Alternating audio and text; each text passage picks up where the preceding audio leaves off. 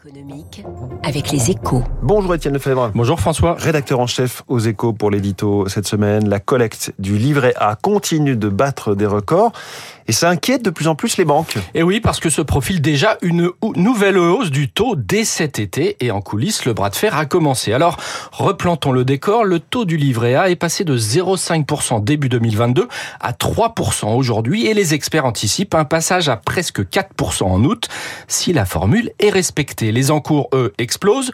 Au premier trimestre, la collecte a représenté déjà les trois quarts de celle de l'an dernier, au détriment notamment des dépôts à vue. Pour les banques, cela signifie une envolée des coûts, surtout pour les distributeurs historiques du livret A, la Banque Postale, le Crédit Mutuel et BPCE. Rien que pour cette dernière, le surcoût lié au taux à 3% représente 1,3 milliard d'euros cette mmh. année. En face, les taux montent aussi pour les nouveaux prêts immobiliers, mais ceux-ci se font rares et pour le stock, les taux sont fixes, donc très bas. On comprend mieux le lobbying des banques pour dire stop à la Banque de France et à Bercy. La hausse du livret A est néanmoins euh, très populaire, évidemment. Et oui, car c'est aujourd'hui le placement préféré des Français et au regard de l'inflation, une nouvelle hausse serait logique. Mais attention aux conséquences en cascade. Le risque, c'est d'abord de pénaliser les autres placements, assurance vie en tête. C'est aussi de peser sur la consommation face à l'inflation. Les ménages réduisent leurs achats alimentaires et épargnent par précaution. Dernier argument des banques, cela bénéficie surtout aux plus aisés car ce sont eux qui mettent le plus d'argent sur les livrets aujourd'hui. Conclusion, mieux vaudrait lisser la courbe des taux.